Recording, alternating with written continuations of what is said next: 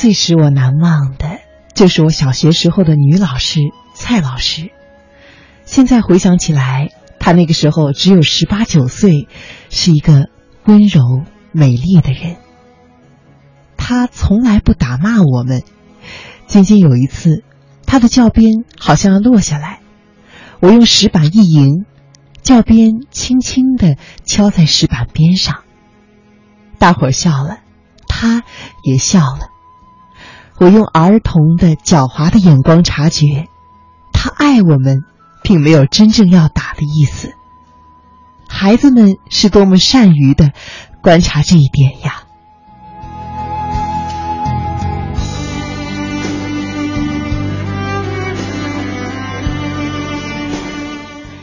在课外的时候，他会教我们跳舞。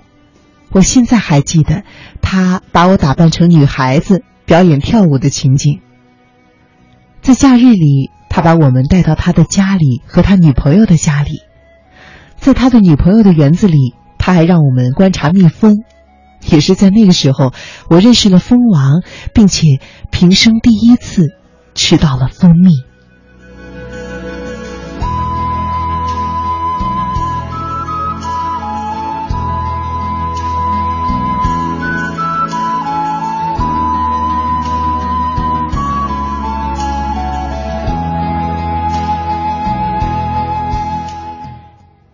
诗，并且爱教我们读诗，直到现在，我还记得他教我们念诗的时候的情景，还能够背诵他教我们的诗。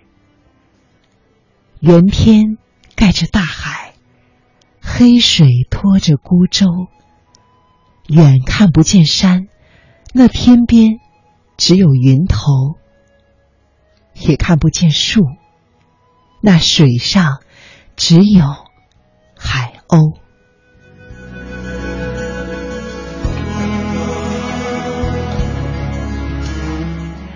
今天想来，他对我的接近文学和爱好文学是有着多么有益的影响啊！像这样的老师，我们怎么会不喜欢他？怎么会不愿意和他接近呢？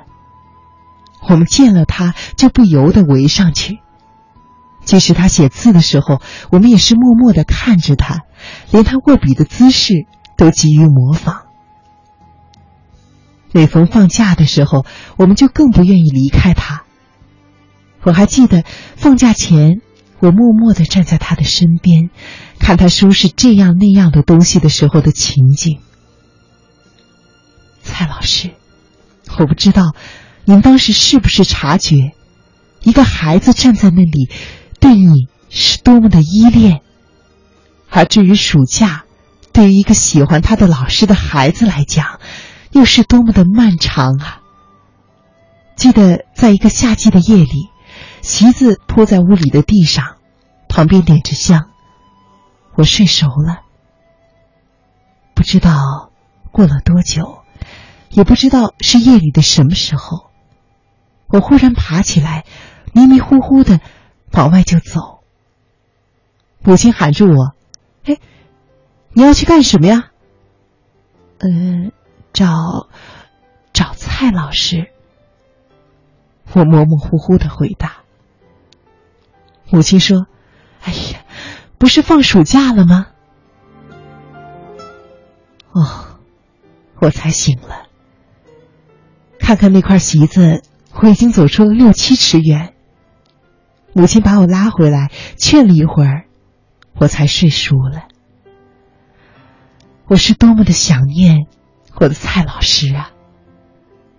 直到今天回想起来，我还觉得这是我记忆中的珍宝之一。一个孩子的纯真的心，就是那些在热恋中的人们也难比呀。